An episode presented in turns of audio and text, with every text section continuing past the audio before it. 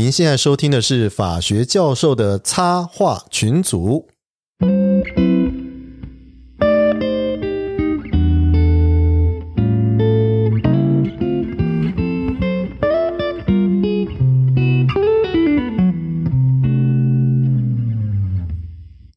各位听众朋友，大家好，我是东海湖。我是强阳教授，嘿，我是水波，我是小肖。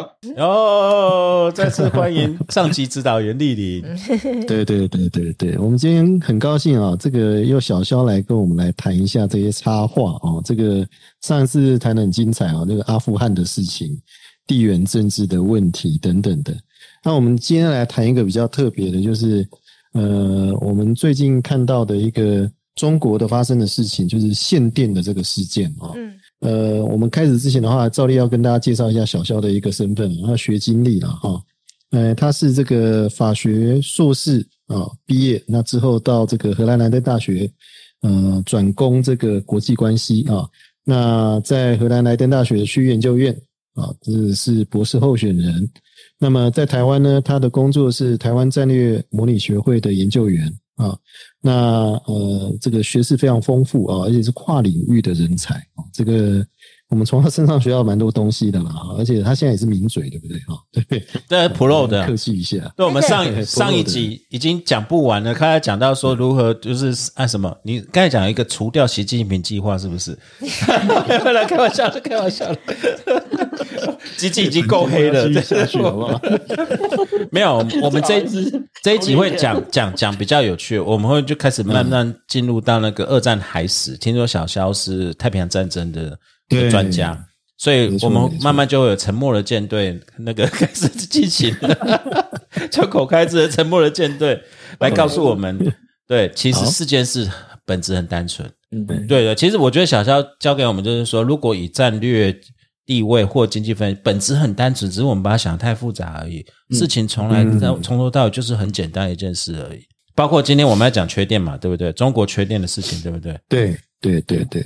所以我要先讲一下，我看到几个比较有趣的一个新闻哈。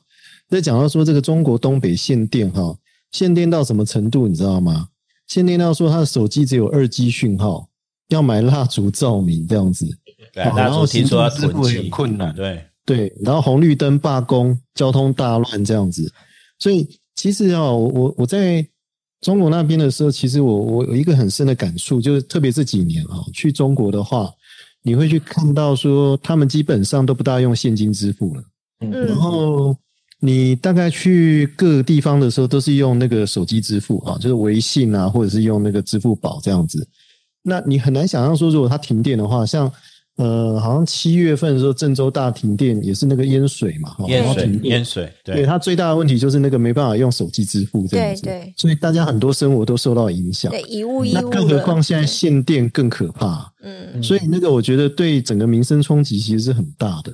那对，而且所以 P T P P P T 小粉红也少很多。没办法上网，没办法上网了。上网。对对，很多那个 YouTube，你知道，对很多 YouTuber，他就没有没有维生工具，没有人可以骂，好寂寞哦，好寂寞，都没有人来骂这样子。嗯，对啊，所以像这个事情，我觉得限电事件哈，其实这个是影响很大哈。那呃，之前就有人讲说什么这是中国下一盘大棋啊哈，然后要给美国好看，让它通膨啊哈，然后。呃，这是这是七伤拳嘛？先打自己，然后是为了要让美国通膨。有啊，就就是讲说中国人就在讲说，你信不信我割腕？那我割腕给你看了，我现在割腕了哦，割腕还不够是不是？然后我割脖子了哦，你看够残酷吧？吓到了没？你这样吗？央视会说你是这个低级红高级黑这样。没有，其实后来央视也有出来讲是真正的原因是什么了。对啊。对对对，人家还是有。我想问一下小小肖怎么看这个事件？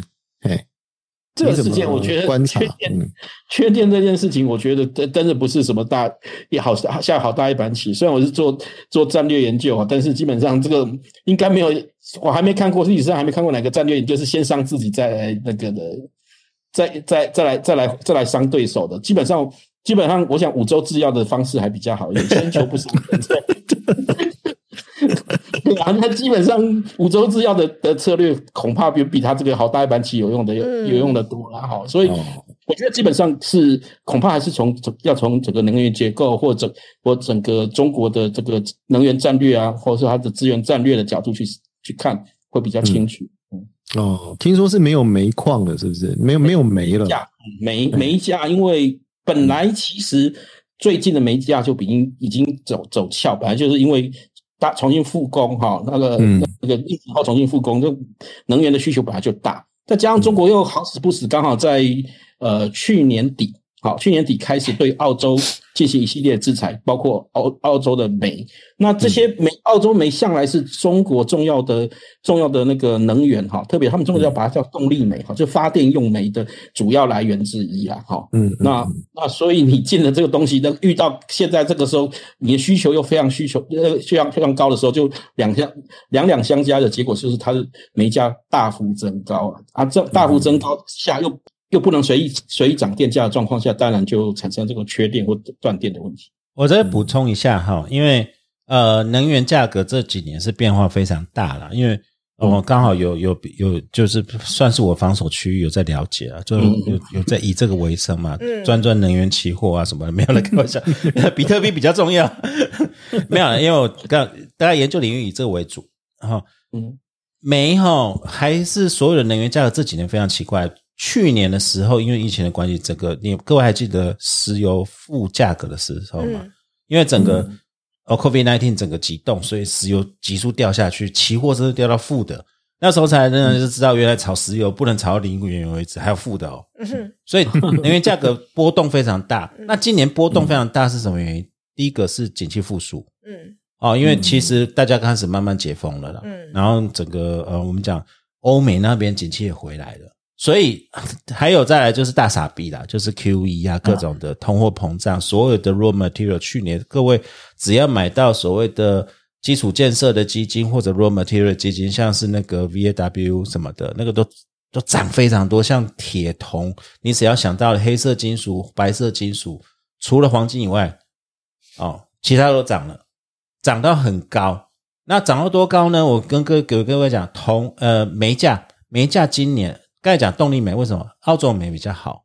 干净的煤，干它是比较纯一点。嗯，那中国产煤，咱们产中国产非常多煤。嗯，它叫褐煤。然后刚才东海武讲，东中国的煤矿都还有，只是它那个污染大，因为它那个杂质比较多。澳洲那个是动力煤，就是所谓的无烟煤啊等等比较高级的。嗯，澳洲的煤价今年呢，各位知道涨多少？涨一倍。一倍啊！六个月内涨了一倍。再来另外一个波动是什么？天然气。嗯，天然气更多了，更多。我现在手边的资料就是大概现在九九月十月，当然最近两天呢，期货都掉下来了。那个前一阵子最高天然气最高的时候，现货价格是长约价格的一点九倍，几乎要两倍了。然后过去传统我们在研究能源价格、能源政策，天然气的价格会跟着油价走。它会有个递延大概三个月的 delay，但是它的趋势是一样正相关。嗯，今年脱钩了，脱钩了，那怎样？以现在的天然气价格，现在的布兰特原油大概是七十，昨天收七十几块美金嘛。现在天然气的价格相对以前的那个比率，应该是油价一百八十美元的时代。所以现在整个欧陆在抢，快三倍嘞。对，抢天然气啊。嗯，所以现在就是有一个。其实我要讲是这个是因为要过冬了吗？还是呃，我觉得这个第一个过冬，然后再来就是跟所有的什么货柜价格整个短缺。天然气要用在哪里？哦，供暖跟发电，就发电嘛。供暖，供暖，供暖。欧陆欧陆也要供暖，然后中国的北方其实大部分供暖都是油跟天然气。嗯，然后中国最最重要锅炉要烧煤。嗯，哦，那这三者就变成是一个经营来讲是一个完美的风暴了。因为这个价格都是在三个月内内发生的，嗯，然后我记得最近有几次的会议，我们有问一些比较专家的啊，因为我我我有参加社会服务是跟这个相关的嘛，到底是短期现象还是长期现象，其实我们也不知道。看最近看期货价格是有掉下来，因为本来事情就是这样，你炒过头就会掉下来了。我以为你要报名牌了，你知道吗？没有，你炒过头就会掉下来。可是这个东西就跟像航海股、航海王，谁能想象到货柜 货柜到现在还是一柜难求？嗯，而且你现在货柜牵连到什么？天然气、煤是不是船运的？对，这都一动牵连一动哦。然后再来，现在撒钱撒成这样子，整个通货膨胀蠢蠢欲来，这不是中国的问题而已哦，全世界的全世界的问题而已哦。嗯但是我比较好奇是要问小肖啦，因为如果说是价格问题，你说台湾就是我们台湾这样还蛮好的，天然气煤价涨那么多，我们电价没在涨的呢。嗯，我们是，我们是硬吞下去哦，真的是硬吞下去哦。中国吞不下去吗？对，我就问中国吞不下去吗？嗯，我觉得大一个大的问题是，它的因为包括中国现在现在的问题是，我现在就急需要煤，对。他来讲，现在就只需要煤。有从战略上我们会看会去看一个东西，叫做储备战略储备的存量。现在中国的战略储备的存量低到已经低于十五日，啊，那真的很低耶、我们台湾的战备存量都是三个月以上哎、对对对，因为中国以前过去他们最低也都要维持二十天，对，他现在已经跌破那个红线了，就是现在是十五日，而且还在继续往下掉。这某种程度，我觉得口从这个程程度来看，即使你现在用价格把它拉高，问题是你要货运货运要时间呢、那为什么会会会搞成这样子？我中国这个没，诶我们像我们以台湾来讲，我们台湾再怎么蛮憨，我们的机组战备存量都有。那我讲这这个要跟真中华民国在台湾还有台湾共和国各位好朋友们，大家要讲，就是 我们还是有一群人很辛苦在工作啦，就是对，还是有。还 我们真的是，而且是一直想要拉高，因为台湾的危机意识很强啊。嗯嗯，那为什么不？我不理解啊！中国也产煤啊，对，怎么可能会搞成这个样子？这我觉得有一有一件事情是他们对于这件事情的一开始，我觉得当然有点一大很大一部分是政治挂帅造成的一个原因啦、当政治挂帅的时候，因为尤其他们当初呃，因为澳洲跟中国这近期的一些的冲突，他们把这些的的这件事情的 priority 摆在前面，他们并非不知道会有这样的状况，但是他们原本的想想想象是说，要么替代，要么要么澳洲自己服软，哈，应该不会撑这么久。因为跟澳洲之间的关系在十二是从去年的十二月开始，对，哪晓得这这两项事情都不如预期哈，因为澳洲撑的比他们预期的久，因为澳洲煤很好啊，你不买我们买啊，很多人要买啊。对他们他们忘了一件事情，就是这本身没有那么大的替代性，所以我觉得他们原本我现我我我我的我的猜测啦，或者我的评估来看，中国当初原本是原本是认为他们很快可以达成某种协议，让让澳洲煤可以解禁。可是随着后来后来的一一些种种的政治形势演变，使得这件事情一拖再拖，一拖再拖后，中他们也不是没有阴影，因为有很多国家也很聪明，就就是所谓的贴牌贴牌输出给中国。对对对大家可以帮你赚一点过路财，对，但是这样的情形是中国的钱又会花的更多。更多。那这个部部分，这这部分又可能跟没不是直接关系，跟它的 QE 跟它的呃它的外汇急剧急剧的缩减也有关系。啊，是不中是国自己本身对，其实我想要问的核心问题就是说，我整个看到的图，我们待会当然要讲结构因素，这次处理也不好是是不是中国？大家一直在谣传，因为中国缺钱，没钱呢，因为现在外汇管制非常连范冰冰的钱都要抢。对，然后外汇管制都 非常严格，现在听说十万人民币以上都要申报，然后台商你只要所有的美金存款都要申报，而且不一定带得出来，嗯，然后比特币全部封杀。嗯，对对，不能挖矿了。不能挖矿，那为什么呢？你是怕很多人很怕钱，是不是钱都流的速度很快啊？流速很快，所以他们现在就是他们的那个外汇的储备正在迅速的缩减。OK，哎，他去年去年去年期跟前一年比，直接少了大概一兆美金。原因呢？原因是什么？大家都带钱逃跑了吗你？还有中美贸易战跟晶片呢、你要抢晶片也要花钱呢、哦，对，就是你要买这些原物料都要靠美元来交易，不能不可能用数字人民币嘛。对对，人家不收数字人民币，人家收真金白银的美金啊，所以他只好把美金拿去烧啊。哎，你这样讲，所有事情就兜起来了嘛？为什么？要共同富裕？为什么就就党党？就没钱了。哎，但这个事情很大条哎，为什么中国会搞到没钱？那人民币的汇价呢？汇价现在这样的汇价是正常的吗？如果他没有足够的准备的话，嗯，我觉得恐怕也不是正常，因为他们也很了解说，在这样的状况底下哈，因为中国自己本身又是一个以出口导向为为主的经济体，那你就知道，出口导向为为为主的经济体，它本身就需要大量的国际汇兑交易，要原物料，汇兑之间的交易还是要靠美金呢？对啊，对，而且他要买那些的原物料，也要靠美金呢。那中国中国这个中间有一个有一个，你你从进货到出货之间的有一个有一个时间差，那你这一段时间随着随着那个 Q 各国拼拼命的 QE，那个通货膨胀下，你这个你的那个。美金烧的速度超级快哦，来不及，你还没赚美金之前就钱就先烧光了啊！那还有恒大呢？恒大那三兆哎，对，还有三兆，不要忘了恒大三兆，还有他，因为他们透过发行发行所谓的美元债券，对对，美元债券，对，其实那个也都也都也都有这些的问问题存在，这这些这些这些债券都几乎几乎都最近都要到期。哇，到期以后这个的负担非常非常大，然后中国的自己的地方财政的问题也很严重。对，地方财地方债是不是一年两年的事情？之前都大建设但到今年遇到一个最大的问题，去去年呃，今年的上半年只有一个，过去他们还有六省一市支撑所有的财政是是是有盈盈余，那他们到今年的上半只剩一个台上海市有有财政盈余啊，嗯。其他的全部都都处于赤字状态，包括广东，包括这些过去的经济母都已经处于赤字状态。可是他们要登陆月球跟火星呢？啊，那个也要钱吧？对，那个要花钱呢。哎。他们光来台湾好几次都要钱吧？对啊，他绕到西南空域那个也要钱吧？对啊，中国梦很贵的，中国梦对，那很贵的，要做梦是很贵的。对啊，做梦是很贵的。小肖现在讲到一个时间问题，就是我们讲说你买不到煤，来不及买，那是一回事。那为什么之前你没有买足？当然有外在因素，就是因为没有钱买。那现在是真真的没钱了吗？那他去哪里搬钱？就共同富裕啦。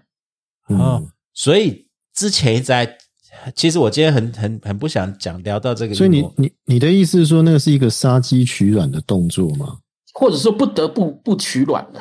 我真的没有蛋吃的，只好只好只好杀鸡，只好杀鸡。我我其实要问小肖，就是这个，因为我们之前一直在想说香港的情势，香港是很重要一个地方，就是香港你就十几年啊，在那边有没什么损失，有给台湾人做个示范，对不对？那你你不可能因为。为了江泽民跟曾庆红洗钱，要动香港吧？那个要动也是动澳门啊，对不对？而且坦白讲，你动那个管道，那大家都共通的管道，你动了这个也是动了你自己的，又是一个七伤拳。对，又是七伤拳啊！而且 香港是一个很重要的是说，因为你要外资进入中国，最重要的橱窗是香港，大家信任香港是因为它有一个长久的法治跟中立地嘛。至少一个中立交易地，我钱愿意，外国人愿意进去放给你，我不，我不敢进你中国大陆，是因为就是我不熟嘛。那香港我熟嘛？那投资想嘛？我我透过香港，那为什么对香港的政治紧缩在三年内急速的紧缩？是因为香港人不爱国就这么单纯吗？我我想恐怕也不是，我觉得还如果以我以以以我们的思考点的话，我还是从战略点。战略的角度去思考，就是说，其实中国中国这个从二零一三年之后的扩张性的的国家行动本身是很很耗钱的，坦白说很耗钱。那既有的原来的体体系已经不足以满足他的需求，哦，那他急于想要说尽快的达成他的这个目标，哦，所以这这个这个当然有一大一连串的决策错误啦，哦，他当然因为对过去过去的。过去的政治政政治人物，或者说他们过去的前面的领导人，希望是维持一个与与世界体系，其实就是跟美国啊一种和睦共处、要一个接轨的地方。对，对对对，大家，但他现在是想认为说，中国可以，中国可以说不，中国可以不答应。他现在现在中国要大国崛起嘛，对不对？他要他要他要创造所谓什么人类命运共同体嘛？那你要知道这些这些这些美梦，这些重新制定规则都很耗钱的。我我这样讲。讲为什么提香港？各位知道港币吗？嗯，港币的汇率是怎么定？叫一个联系汇率。港币对一美元是固定七点多港币对七点八港币还是七点五八港对一美元？是盯死。它所以它不会浮动啊。它是跟着美元浮动，也就是一块港币后面一定有美金现金准备哦，现钞哦，嗯，不是任何债券哦。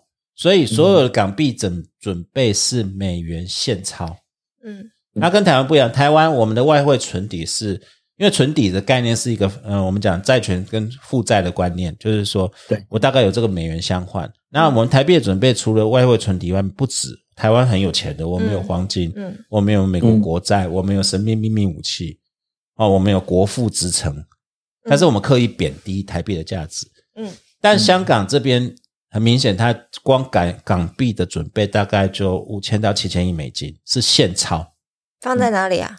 在香港外汇局。OK，那如果港币改挂钩人民币的话，那七千亿，那这几这些钱就就很好用了。嗯，对。啊，这不我讲，这是新唐人讲的，我不知道小肖怎么 怎么怎么评论这个事情。你们这些法轮功，对，小肖怎么评论这件事情？就是说，其实事情说穿了啊，是就是你们这些港人要不要治港都无所谓，对不对？我要塑造一个，你要乖，因为。大家在乎的是钱嘛？主权嘛？嗯，对啊，你港币挂钩人民币，大家也惊。嗯，就跟那时候台币换新台币是一比四嘛，对，是同样的事情啊。你知道这个事情啊？所以说你知道那个事情吗？不知道，不知道。小小解释一下吧。这新唐人你比较懂，我们不太懂。我们还想去香港迪士尼玩，所以你解释。没有，我不行。我要去 Universal。我们要去上海的环球影城，我们不敢呐！现在谁敢呐？我们光认识你们这群人，我们我们港签都下不来，好不好？这一切都怪你们党主席，好不好？我跟他又不是很熟。哦，他很早，他很早就就港签都下不来了。来，小肖，你知道我在问什么吗？你帮我们解释一下。没有，我想，我想，其实现在现在其实有，呃，如果我们从一二零一八年的那个经那个中美经贸冲突来看，它就它有几个步骤嘛，它是先从先从所谓的的贸易战，然后达到科技战，然后其实一直很多人在想说，它接下来会不会达到所谓的金融战？嗯，其实金融战的本质在于什么？就货币货币的铸币权、货币的控制权的问题。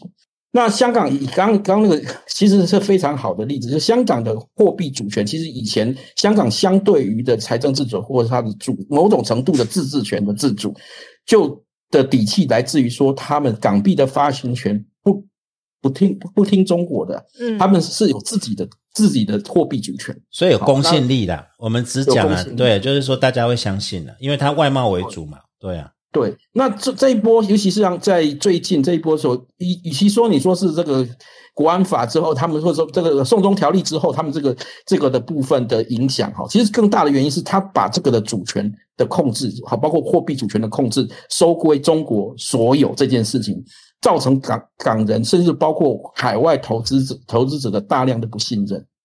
其实说穿了，货币的本质是信信用嘛。嗯，对，我相不相信这个价有那个价值嘛？我如果相信，很多人为什么说美金？因为美金都不会掉，为什么美金美国发那么债之后债都不会掉？因为我们常常相信一件事情，就是美国美国是国力最强大的，美国是最大的市场的，全世界都都买这个单。对，阿富汗就是上一上一集就是阿富汗烧十兆，他们也不痛不痒啊。不痛不痒，对美来讲，大家是用实兆，对美国来讲根本没什么嘛。所以，所以大家会继续买美债啊，就等于等于你你你你买单了美国的美国的通货膨胀或美国的美国的债务嘛。这也是美国人巧妙的地方，大家帮他买单，但我维持一个军力。对啊，嗯，啊美对美国在拿这些钱去维持他的军力，全全球的全球的秩序的制定权。那中国要做这件事情的时候，其实。中国的某些战略决策者就会觉得说，那我要摆脱这件事情，首先要摆脱的就是货币主权这件事情。所以，包括他们为什么一连串的时候，我要发行发行什么数字人民币啊，或者或者要收归把装香港的自治权收就收回，即即便是他的这个这个呃香港特殊地位不见了也没关系的原因，道理在于说，如果我继续在按照这个既有的国际秩序底下，我终究是永远还是老二。为什么？你货币还是用美金嘛？你中中国要要买买石油买买买煤，还是要靠美金来说来做来做啊？那美国美国如果给你给你来个 Q E，美国来给你给你给你多发行一点的话，你灌个水你就吃不消的啊。对，你就吃不消了，或者说你好不容易从美国那边赚来的钱全部都没有了，或者说你或者说你买那么多美债，美国到时候就我你你一百亿买买的美债，我到时候印美钞多一点，你不实际上等于五十亿就还了你啊？日本就吃过这个亏，欠钱欠多了，我跟你讲，变王了。日本就吃过钱的制定权，你告诉那那个币值是多少是由他去制定的时候，如果是由债务人制定的时候。对不对？今天你在我我是债务人欠你是一百块，但他到时候他说没关系没关系，我可以还你两百，但是那两两百其实那水已经已经灌水很多遍的时候，嗯，那那那那他中国的某些战略家就说这样太不公平了，这样我们怎么崛起？嗯所以他们就开始想要去挑战嗯，这一波这一波的状况下挑挑战这个这个货币货币的的那个货币的支配，或者说货币的那个决定权。那这样的问题是，问题是你即这样的挑战并没有办法即刻一触可及。那你推的过急的时候，但你现货市场，特别是关键的战略物资，包括石油、包括煤矿、包括铜矿等等，都还是要美元地价的时候，那你就会发现，像现在会出现像这种哇，我怎么突然突然之间缺煤了？我怎么是之前突然突然煤价飙升了，油价飙升了？那中国卖卖出去的芭比娃娃还能赚回足够的？他输对吗两这个被贬两次啊，因为他出口输一次，原物料输一次。对对对，所以中国的金灿荣说，中国所谓双赢是中国赢两次，就我觉得这个这这这下子恐怕要反过来说，是中国输两次，这样。没有，那这这就真的，你你输两次还是要赢两次嘛？我没有跪，我只是高坐而已啊。对对对对，没有，从来没有人跪过啊，对不对？你可以说我没有跪，我是高坐啊，我是我是高跪，没有没有，我对啊，你没看他对方被我打的是什么样子？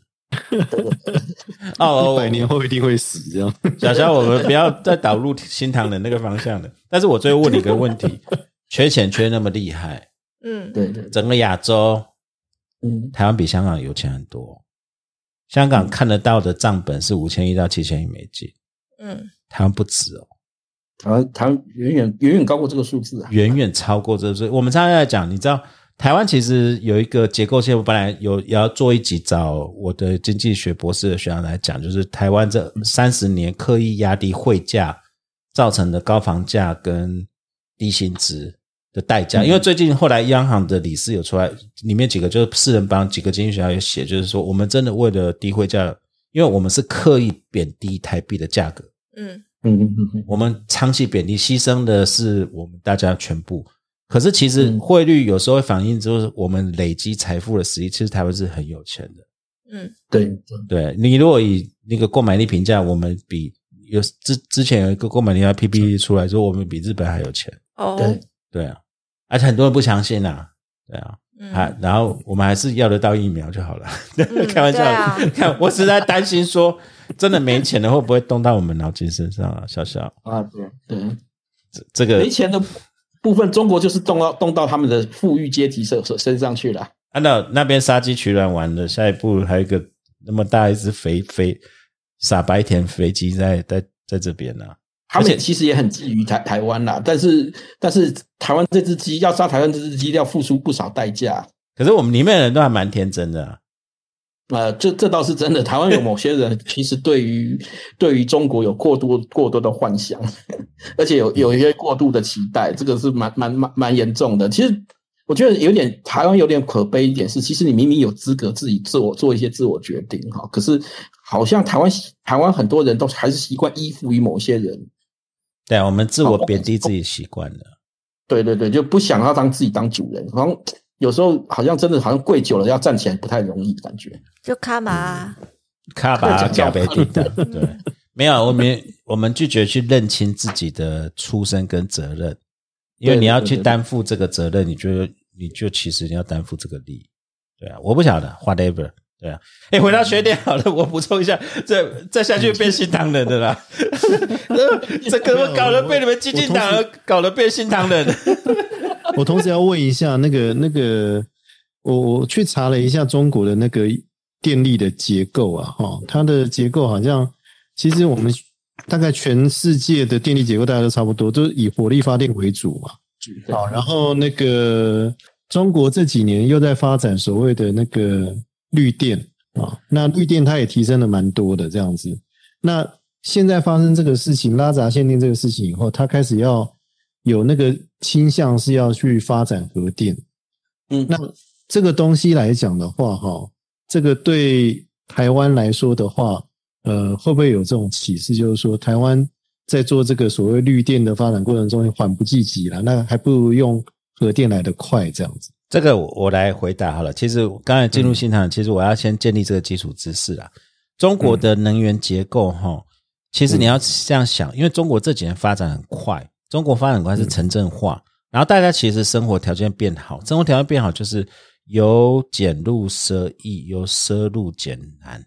现在中国大家有手机，是不是要行动支付？家里要吹冷气，是不是要开新能源车？也要开车嘛？所以你看前阵子车中国车市非常好。我跟各位讲一个数据啊，就是我们从二零一一年开始到现在，或者一二年就好了。二零一二年已经算很发达，到现在它的电力的消费哦，你知道增长多少吗？百分之五十，哎，哦，不到十年间增长百分之五十。如果我们把这个 time time frame 拉到二十年的话，它的能源需求度是倍数成长。中国真真的是崛起，这个是事实啊！你想想看，十几亿人，如果大家都要 iPhone，大家要上网打打手游，大家要打 game，大家要开车，因为这大家的梦都一样嘛。嗯，你可以想象到那个消耗的程度多快嘛，而且它很快就开始了嘛。那当然，第一个结构就是说，我们在之前也在讲那个呃早教那一题有讲过，因为我个人是做能源相关研究了。我们就有谈过，其实我进了能源相关研究后，我开始变得非常保守。我以前本来很激进的，后来发现说，人世间有一些事情是不会变的，有些真的需要时间。你没有神灯巨人啊，就我们常常讲说，哦，我们今天三阶就神灯巨人拉到台北港去十年呢？你以为一一刻？就是说，有些基础建设，为什么基础建设很差很多很重要？比如台湾的条件跟大陆、中国有些地方的条件为什么不一样？因为台湾是个小地方，而且我们开发接近一百年，从日据时代就开始现代化的开发，这个基础建设是需要时间去慢慢开发的。你没有神灯巨人，当然科技差距会造成跳跃式的成长，那是一定。但有些事情需要花时间，电厂也要花时间啊，牵高压电路也要花时间。中国在这方面有没有积极的投入？有，真的有。我跟你报告，真的这个不是开玩笑，因为这他们也知道那个压力非常的大。那再来，在绿电，他们在绿电在十二五、十三五，所有的气候为什么首推绿电不是核电？我顺便报告，现在中国所有的电力结构里面，火力发电是百分之七十三呢，嗯，其中大部分都是煤炭，嗯，然后再来最大的再生能源是水利，哦，我们刚才讲那个那个什么大坝嘛，三峡三峡大坝，然后下面一系列基础工程，哦，然后再太阳能跟我们这里讲太阳光电，他们叫光伏，成长非常快，而且国家大力补助。为什么？只有绿电是快速可以 deployment、快速可以建立的。燃煤电厂、天然气电厂，你讲核电厂，他们现在核电厂核电不才三点五到四四帕左右，不到五帕，不高了，不高。因为核电的建设，你要寻址、找位置，然后去都是十年以上的工作。最近大陆广东才有一个核电厂在跟法国那边纠缠不清啊。对啊，就是技术跟什么有核泄漏问题啊，所以反而对快速崛起的需求，核电这些它缓不晋级，反而它走的是绿电的路。可是绿电那一条路不是说不对，而是里面也发生很多弊端，或者有一些配置上的问题，因为它的地理条件等等的问题，国土幅员太大了哦，而且它能源需求真的跟我们差，我们两边的光电力需求差大概。我我今天才算，就是大概二十倍左右。台湾也算很高耗电，台湾是整个东亚最耗电的国家之一哦，所以这是一个先天结构限制。你在这十几年间，例如说，我们希望煤转气，为什么都是依赖燃煤？碳排放那么大，它为什么要走永续？就跟德国、法国或者其他国家现在走永续一样，它要体认到未来在气候变迁之下，这些经济条件之下，像我们刚才讲，煤价涨一倍。天然气涨一点五倍，谁都受不了嘛。那我如果有自产的资源，像是核电或者绿能，我能增加就增加多少。那他们是有核武工业的，所以他们会走核电。台湾是没有，日本不愿放弃，韩国也不愿意放弃。其实说穿，今天本来我今天想很多都在讲台湾反核与否，这个有空可以再另外录一批视频来跟大家讲。事情很简单，就是一个算术而已。哦，嗯，我们发展核电背后了。除非我们要保留核武装能力，那事实上我们不不必要，也不被允许保持核武装能力。待会请小肖帮我们补充，为什么发展核武装是对我们很不利的？哦，嗯，所以在这样的结构之下，你可以想，这个能源转型哈很困难。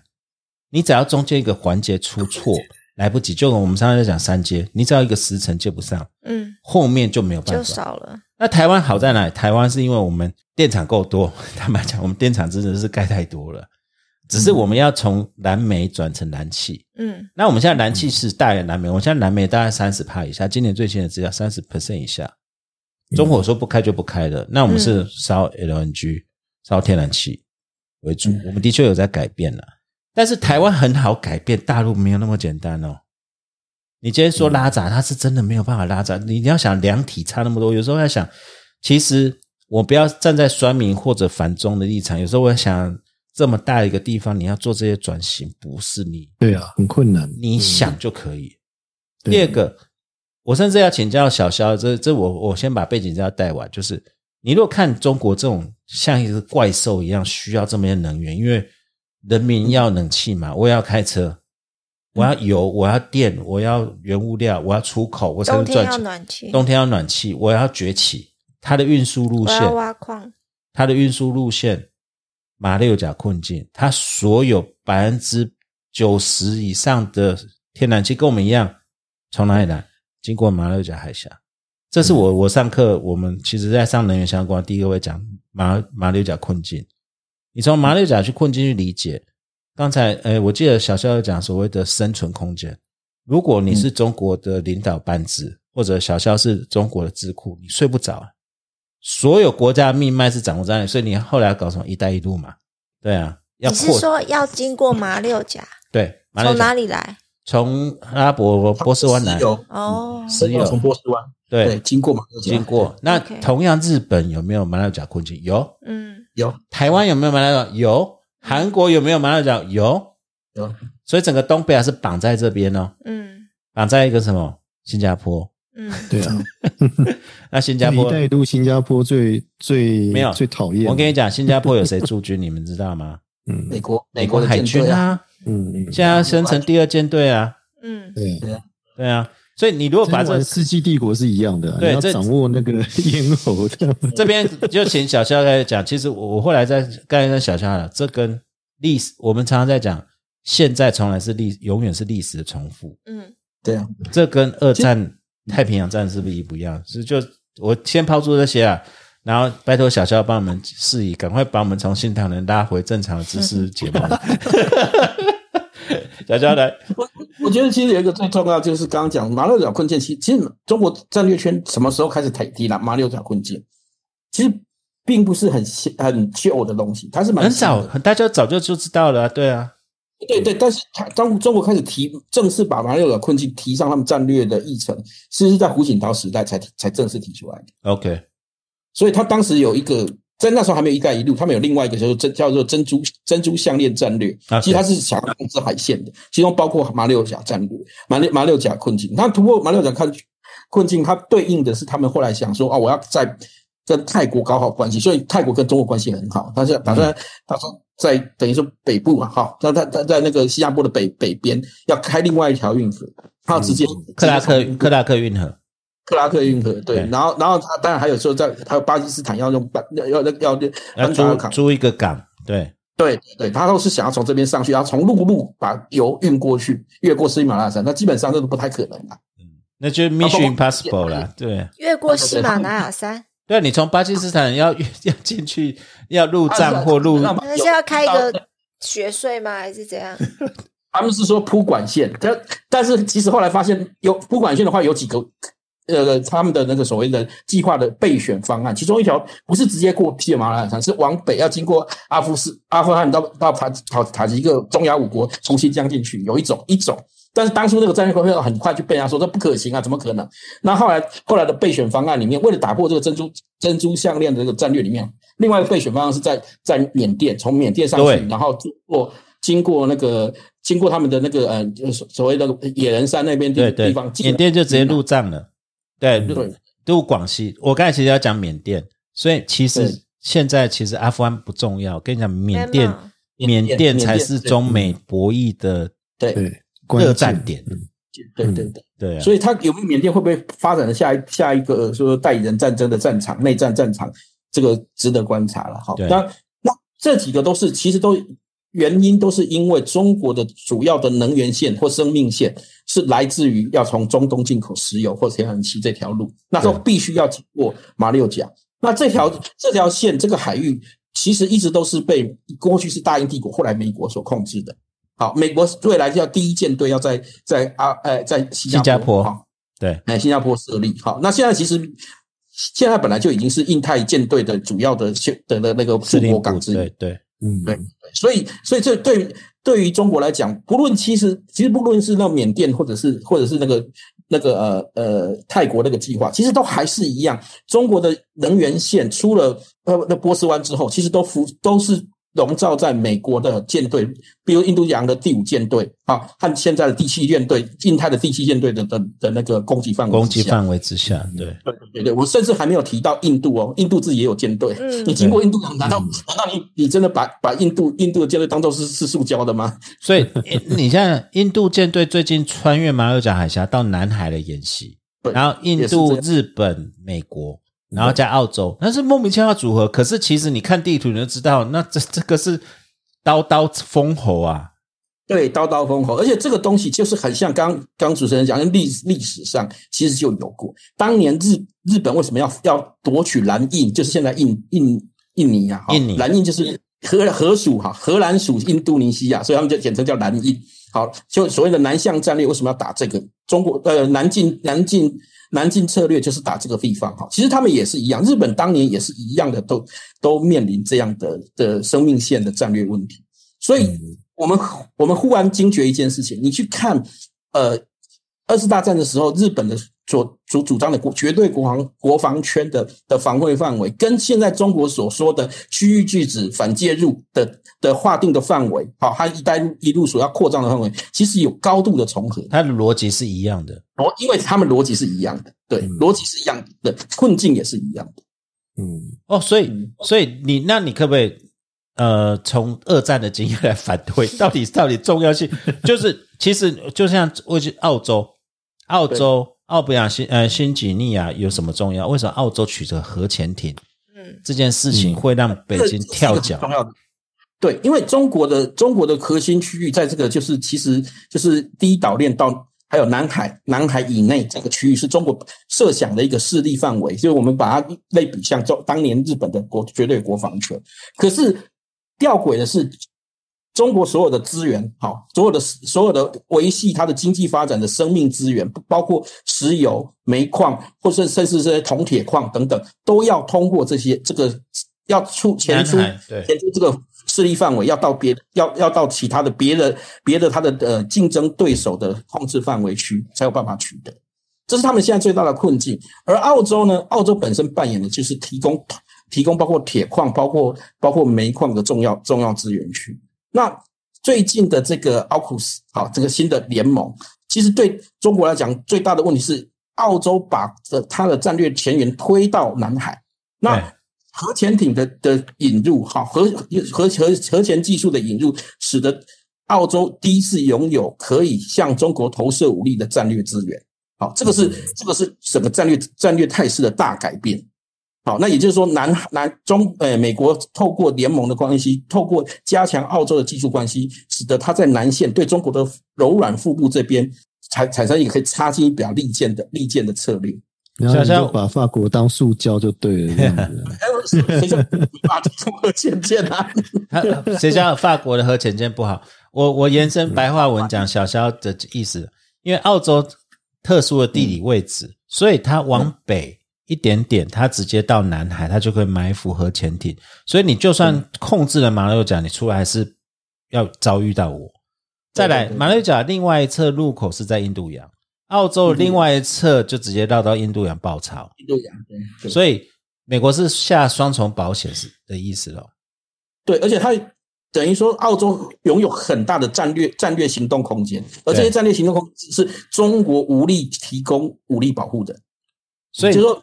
中国的资源团队其实在会铺路，长期铺路在没有海军海军保护的状况，而而而其他的敌对他的敌对敌对国家或战略竞争者可以轻松的掐断他的那个战略资源。这是他们为什么一直想要打打破这个这个所谓的马六甲困境的理由。所以我听说二战的时候，日军其实直指中途岛战役，就是直指新疆呃纽几利亚。哎，我我讲错了什么？纽几利亚其实下一步就是要登陆澳洲嘛。对我是不是这样子？我想请问小乔，其实太平呃日本的帝国舰队事实上打算是往下一直打，打到澳澳洲。其实他能抢下澳洲部分的土地或势力，能够澳洲谈判，美国就没辙了嘛？对，因为事实上二次大战的时候，很多人不知道是达尔文港哈，澳洲的达尔文港，它所遭受到的的轰炸程度是高过珍珠港的。对对嗯对，对，而达尔文港顺便讲了跟台湾有点关系的，你知道日本的舰日本的机队是从哪里出发的吗？台湾啊，是从台台湾台南机场出发的，对，我们可以轰炸到澳洲。珍惜它的达尔文港再飞回来的。就零式战机啊，好，那个航程超过八个小时，超过八个八个小时到小时，对，台湾是海上航空母舰，对对对，其实日本的南进基地啦，哈，所以所以像像像很多台湾台湾其实也也它中呃日本当时要开发南洋，在台湾也培培养很多的人才。啊，所以台湾的比比如比如说热带植物学、热带病虫病虫害方面也是研究非常非常非常早就开始了，而且而且都取得相当的成果的原因，其实是这个原因啦。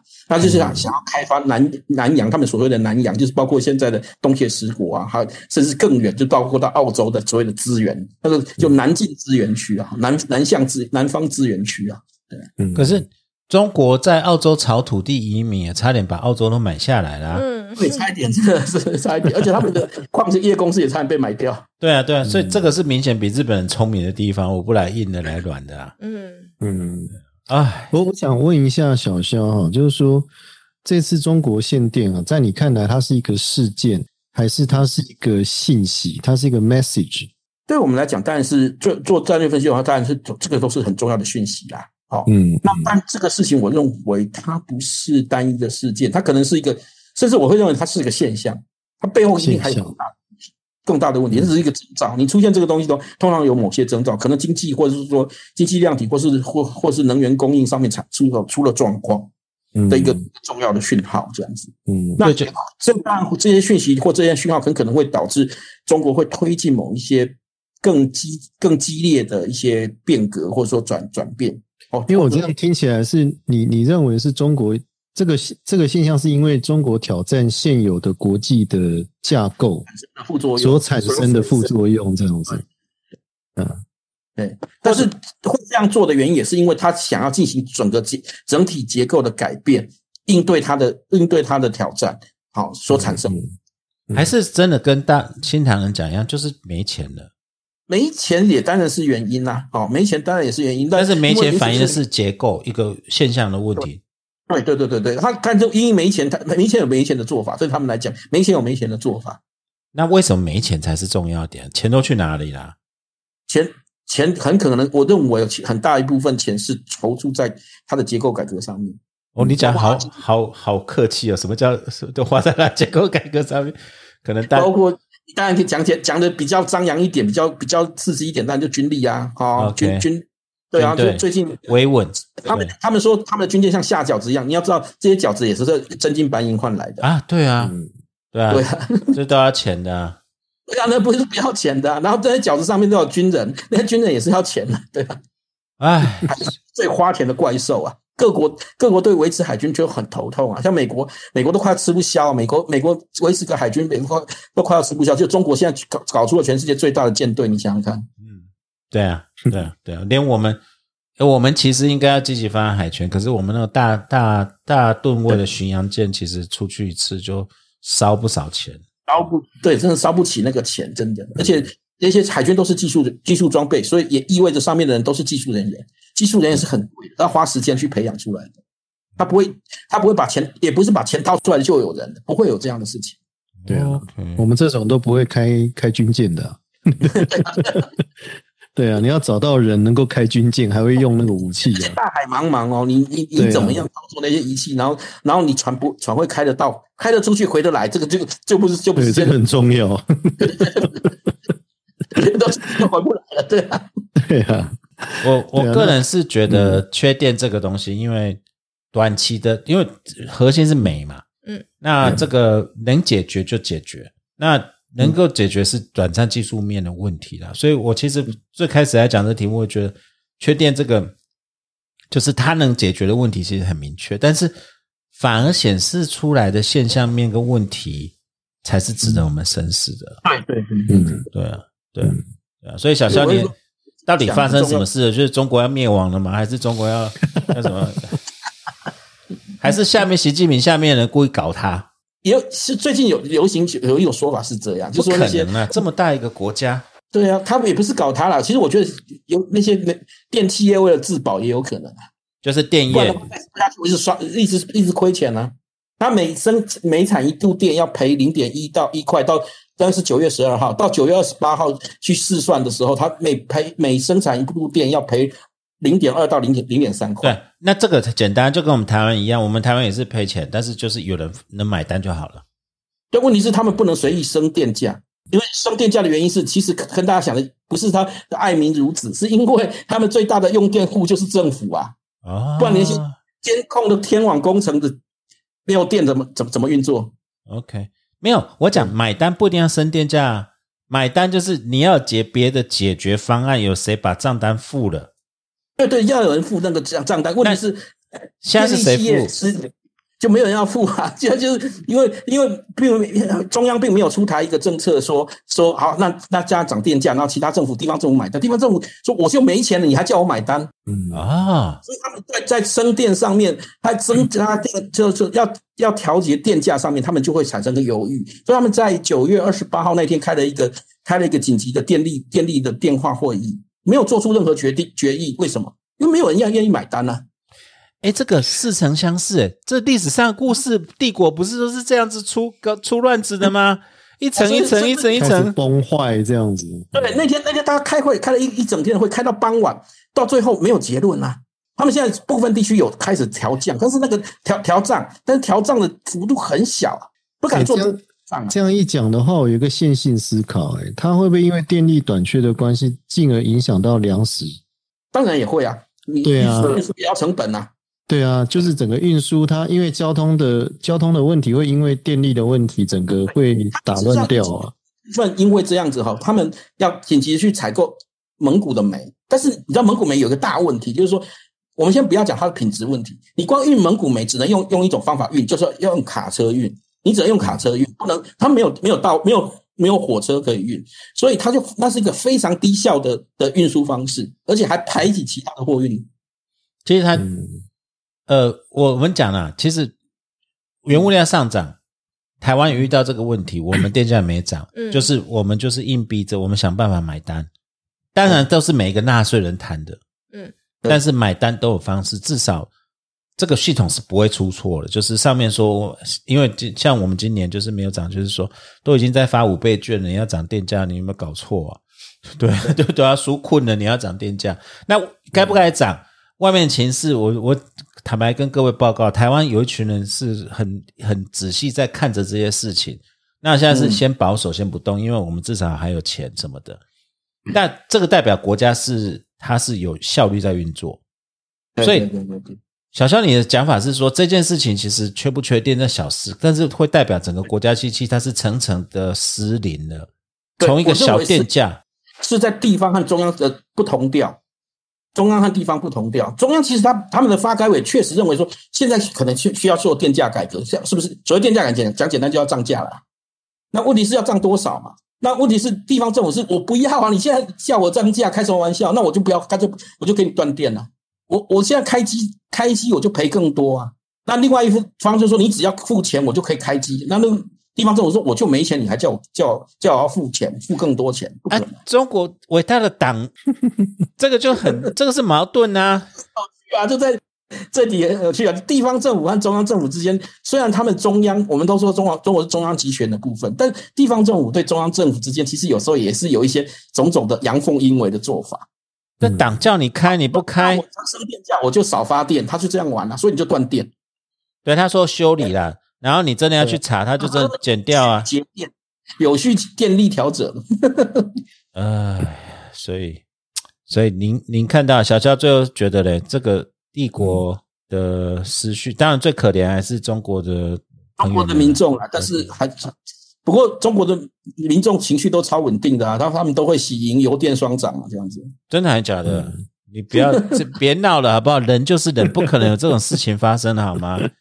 那你可以看到那个大那个官媒都是这样讲啊，喜迎我觉得一一两个礼拜还可以的，那一两个月应该没有人受得了。我们台湾跳一个下午就要造反了呢。对，中央政府一定，特别是以发改委负责电力的发改委会很会急于在一个月内解决，想要解决这个事情嗯，应该是这样。这个事情硬着头皮也要解决，但是就是不晓得。所以他们现在已经硬着头皮已经上涨。我看过一个估算数字，他们就是说到了超过了一个界限，就就煤价涨到一千三一吨人民币的时候，他们就非涨价不可。嗯，一千三到一千五百百块这个区间的时候，就非涨价不可。果然呐，现在目前看到有些地方就已经开始涨，涨油涨电价了。